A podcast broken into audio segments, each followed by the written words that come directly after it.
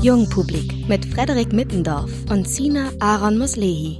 Wir haben Mitte August unsere Gesprächspartnerin zum Interview eingeladen. Sie sagte prompt zu und danach ereigneten sich jene Szenen in Chemnitz, die mittlerweile jedem bekannt sind und dazu führten, dass sich Künstlerinnen und Künstler, nicht zuletzt Hip-Hopper, zu einem antirassistischen Konzert organisierten, zu Wir sind mehr.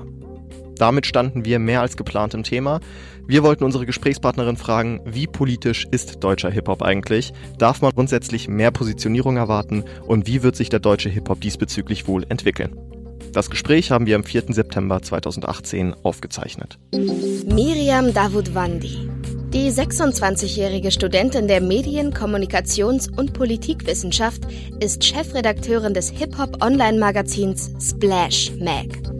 Wenn sie nicht mit Musik hören und Interviews führen beschäftigt ist, kaut sie Sonnenblumenkerne oder bereist die Welt.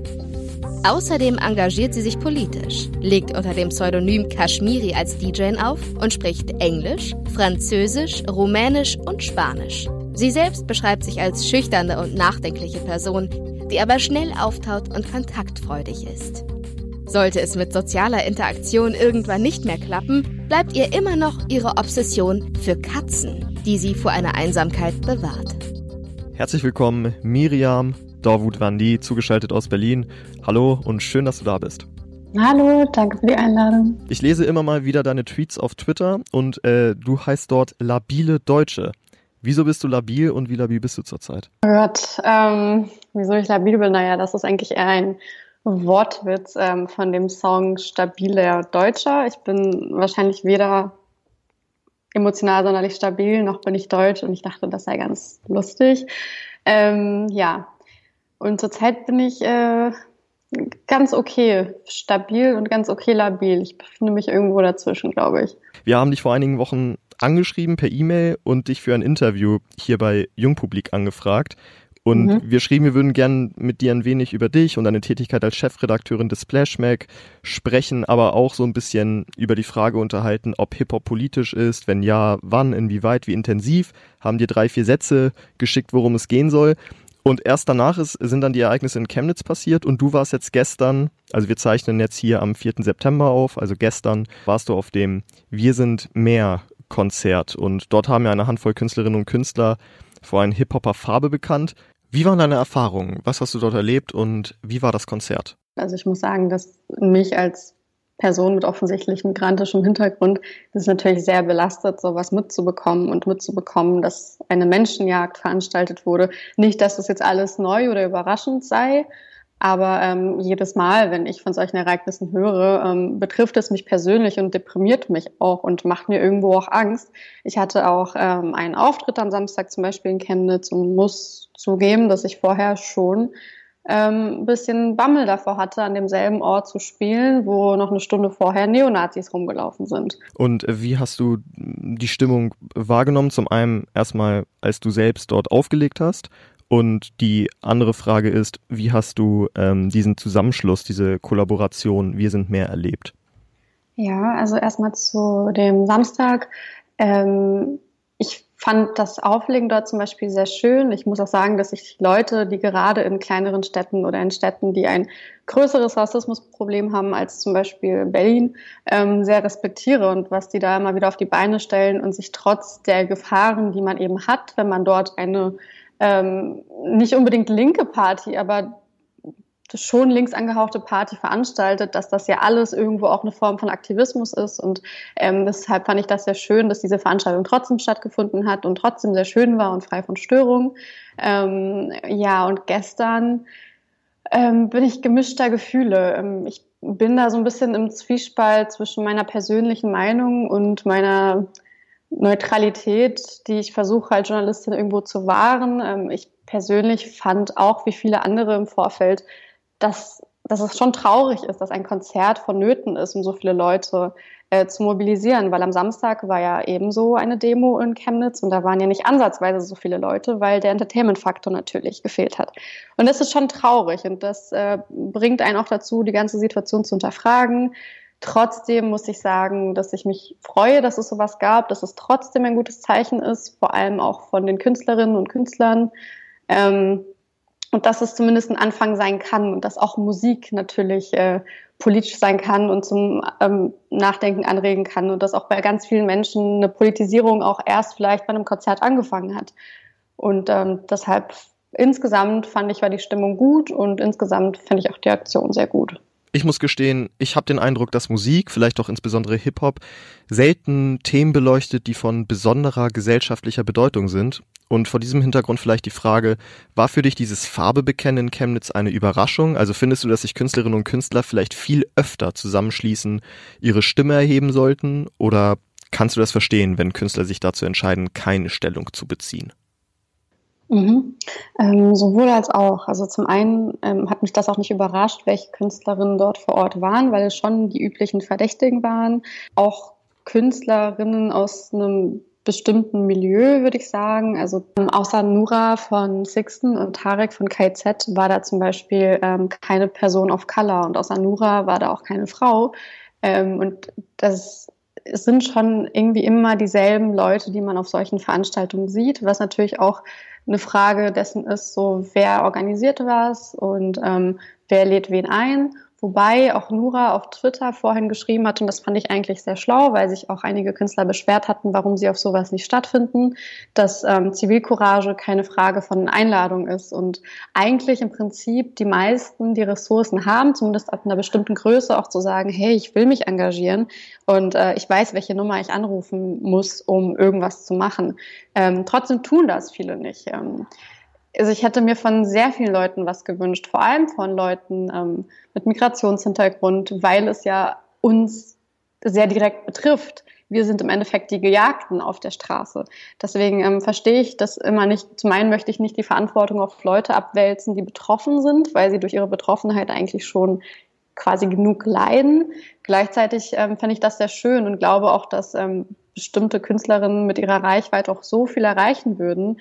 Zum Beispiel ähm, nennen wir mal die 187 Straßenbande. Die könnte zwei, drei, vier Millionen Leute erreichen und das wäre sehr schön, wenn sie das tun. Ich sage nicht, dass sie das müssen oder dass ähm, Kunst oder vor allem Rap politisch sein muss, aber es wäre einfach sehr schön. Nimmst du denn die Hip-Hop-Szene die deutsche Hip-Hop-Szene denn grundsätzlich als politisch wahr? Mm, auch wieder ja und nein. Ähm, mhm. Konzentriert sich zum Beispiel sehr stark, wie vorhin schon gesagt, auf eine bestimmte Gruppe von Leuten, auf bestimmte Milieus. Ähm, ganz oft ist die Konzentration ja sehr hoch bei dem sogenannten Zeckenrap und zum Beispiel beim Straßenrap dann eher weniger. Ähm, ja, ganz oft hat man aber auch den Eindruck, dass bestimmte Künstlerinnen auch einfach gar nicht so viel Ahnung von bestimmten Themen haben, wo es vielleicht dann auch besser ist, wenn sie sich dazu nicht äußern. Aber manchmal hat man auch das Gefühl, dass viele Leute sich nicht äußern, um auch Fans einfach nicht zu verprellen. Ich frage mich dann zwar, was bringt es dir, diese Fans zu haben, die furchtbare Ansichten haben? Aber ich glaube, auch das kann durchaus ein Grund sein, dass es einfach auch aus Marketinggründen nicht immer das Schlauste ist, sich äh, für sowas wie gestern auszusprechen.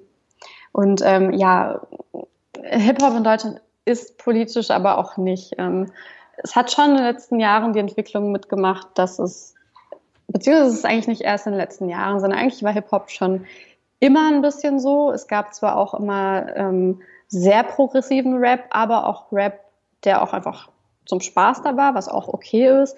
Und es gab auch immer Rap, der vor allem sich assimilieren wollte. Ähm, es geht ganz oft ja nicht darum, dass man jetzt den Klassenkampf beginnt und ähm, das System umstürzen möchte, damit Gleichheit für alle herrscht, sondern ganz oft geht es erstmal um einen sehr starken Individualismus und dadurch, dass man es selber schafft, dass man selber quasi vom Tellerwäscher zum Millionär aufsteigt. Und das ist zum Beispiel etwas, was ich ähm, als nicht sonderlich progressiv ansehe. Ich habe irgendwie das Gefühl, und ich sagte ja, ich bin jetzt kein Kenner, aber das, was ich so mitbekomme, der nicht progressive Anteil ist irgendwie der beherrschende, oder irre ich mich da? Ähm, ja und nein. Also eigentlich nicht. Ich finde, es gibt, wie gesagt, politischen Rap, wenn auch in Deutschland zum Beispiel nicht so stark wie in anderen Teilen der Welt, wie zum Beispiel in den USA, was vielleicht aber auch an einer bestimmten Vorlaufzeit liegt, die Rap in den USA auch einfach hat, um sich zu entwickeln. Ähm, zum Beispiel finde ich Themen wie Feminismus, da sind die Staaten viel weiter. Mittlerweile gibt es da auch äh, einen guten Anteil von Popfeminismus, wie auch immer man das finden möchte. Ähm, zum Teil ist es auch schon was Cooles, wovon wir im deutschsprachigen Hip-Hop noch sehr weit entfernt sind. Ähm, das fing aber auch schon früh an, zum Beispiel in den 90er Jahren bei ähm, zum Beispiel sehr sexpositiven Rapperinnen wie Lil Kim oder heutzutage ähm, gibt es auch eine queere Szene, die ja wirklich gar nicht existiert im Deutschrap, durch Leute wie Princess Nokia, ähm, Künstlerinnen wie Mickey Blanco, Cake the Killer, Young M.A. und so weiter. Also es gibt ja im Deutschrap noch nicht mal jemanden, der sich zur Homosexualität bekannt hat, ähm, geschweige denn zu nicht-binären oder queeren Positionen. Genau, deshalb, ähm, ja, es gibt politischen Rap, es gibt auch sehr guten politischen Rap, aber insgesamt ist es kein Vergleich zu dem, was zum Beispiel in den Staaten passiert. Auch ähm, beispielsweise so jemand wie Kendrick Lamar, der fehlt mir zum Beispiel sehr stark generell die ganze Black Lives Matter Bewegung, ähm, die hat ja, finde ich, nochmal so eine Politisierung im Army-Rap angestoßen, die ja teilweise auch dort gefehlt hat. Ich finde, auch dort ist es die letzten Jahre ziemlich eingeschlafen, aber durch diese ganze Bewegung kamen auch wieder Rapper ähm, und haben sich quasi zu ihren Wurzeln zurückbesinnt und haben ähm, sehr viele politische Anstöße gegeben und waren wirklich Akteure in diesem ganzen Ding. Und sowas fehlt hier halt noch komplett. Das klingt irgendwie so, als müsste es in Deutschland salopp gesagt abgehen, damit Hip-Hopper erkennen, dass es eine gute Sache ist, sich zu äh, bestimmten Themen zu äußern, Stellung zu beziehen, sich zu positionieren. Ja, zumal es reicht ja, es ist ja schon mehr als genug passiert. Es werden Menschen gejagt, ähm, es werden Geflüchtete beleidigt. Also es, das reicht ja schon, um sich zu positionieren. Nur ist es, glaube ich, wirklich einfach nicht so richtig salonfähig, beziehungsweise ähm, kommt eben politischer Rap oft aus so einer sehr bildungselitären, ähm, mittelständigen, weißen Ecke, die natürlich sehr abturnt wirkt. Ähm, ich glaube, im restlichen Hip-Hop, auch zum Beispiel bei einem Haftbefehl, der bestimmt auch seine Kontroversen hat ähm, und dem ich auch nicht in allem zustimmen würde, auch so jemand bringt vielleicht politische Messages etwas subtiler ein, aber greift natürlich dann nicht die volle Gänze ab. Er hat eben seine Themen, die für ihn wichtig sind, die er meiner Meinung nach auch sehr gut durchleuchtet, aber eben nicht alles.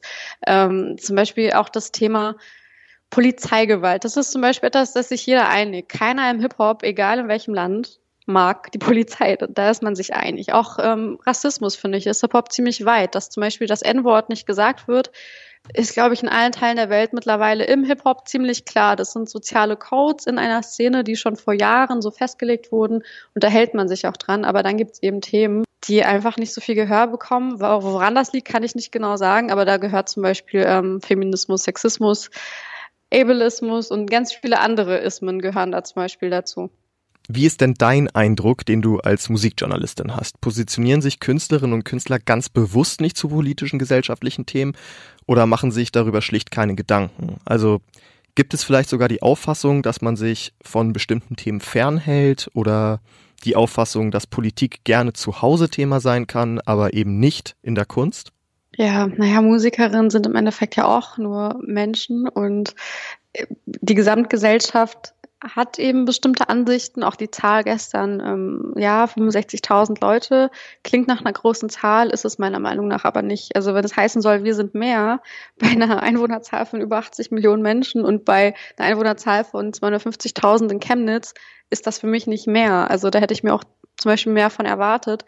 Deshalb ähm, finde ich das vollkommen okay. Man sagt ja auch schon immer, Hip-Hop ist irgendwo ein Spiegel der Gesellschaft und so abgetroschen dieser Spruch mittlerweile ist, es ist irgendwie auch so. Und wenn halt ein großer Teil der Gesellschaft politisch nicht interessiert oder zumindest nicht aktiv ist, dann finde ich, muss man das nicht unbedingt von ähm, Künstlern und schon gar nicht von Rappern, die eben oft auf aus einem Bildungshintergrund kommen, der eben nicht so super krass ist und die vielleicht noch nie den Zugang dazu hatten, dann finde ich, kann man das von diesen Leuten nicht unbedingt erwarten. Aber du meintest ja auch gerade, äh, dass die privat vielleicht anders sind.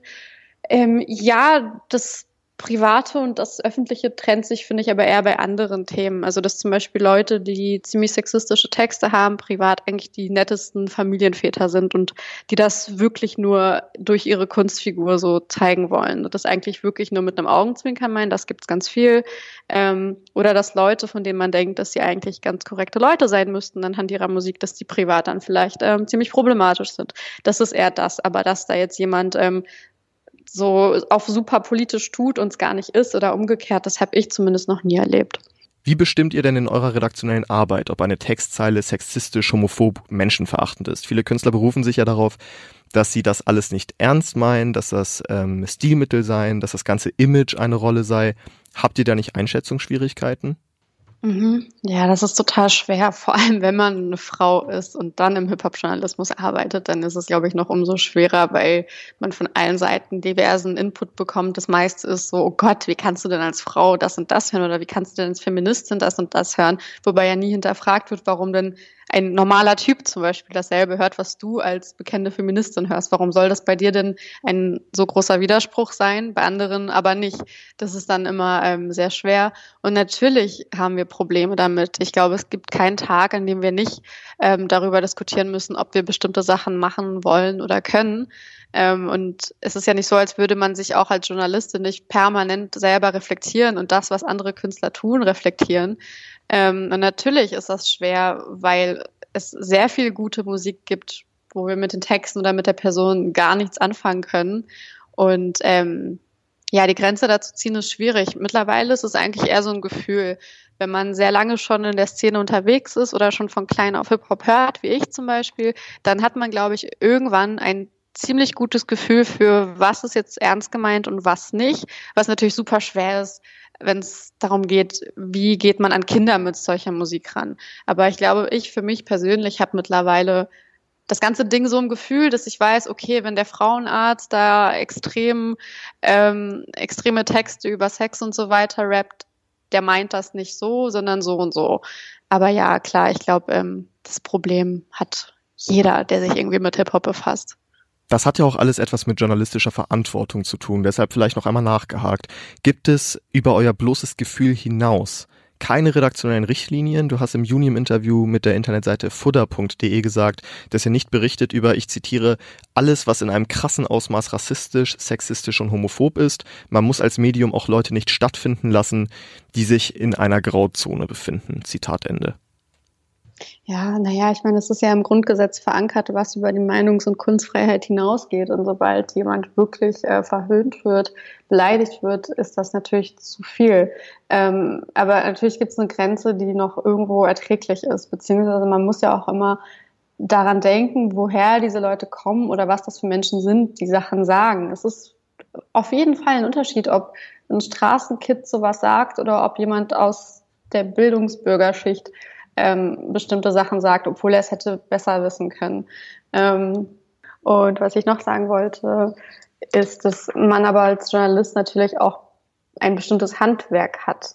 Also es gibt eben Sachen, die finde ich, die sind nicht diskutabel. Da werden wir zum Beispiel über dem Thema, diskutiert man mit Nazis, ja oder nein? Meiner Meinung nach absolut nein. Aber es gibt Themen, da kann man darüber sprechen, weil es nicht so ein grundlegendes, nicht veränderbares Mindset ist, sondern man sieht Tendenzen oder man sieht irgendwo noch eine Ironie drin. Und ähm, deswegen haben wir das Handwerk, um zu sagen, okay, es gibt Künstler, da sind wir uns noch nicht sicher, aber man kann darüber berichten, aber kritisch berichten. Genau deshalb, also wir sind ja in der Position, um das zu tun. Deshalb glaube und hoffe ich, dass wir das in den meisten Fällen auch tun, wenn wir einen Künstler erstmal ganz spannend finden, aber bestimmte Inhalte nicht. Ein Künstler ist ja auch nicht nur per se schlecht. Manchmal gibt es ja nur einen Song, der einfach extrem problematisch ist. Da muss man ja auch hinterfragen, schreibt man diese Person komplett ab oder macht man zum Beispiel einen Artikel zu genau diesem Song, zu genau dieser Zeile, bespricht das und dann kann man ja immer noch schauen, wie sich das weiterentwickelt. Vielleicht war das ja nur ein Ausrutscher.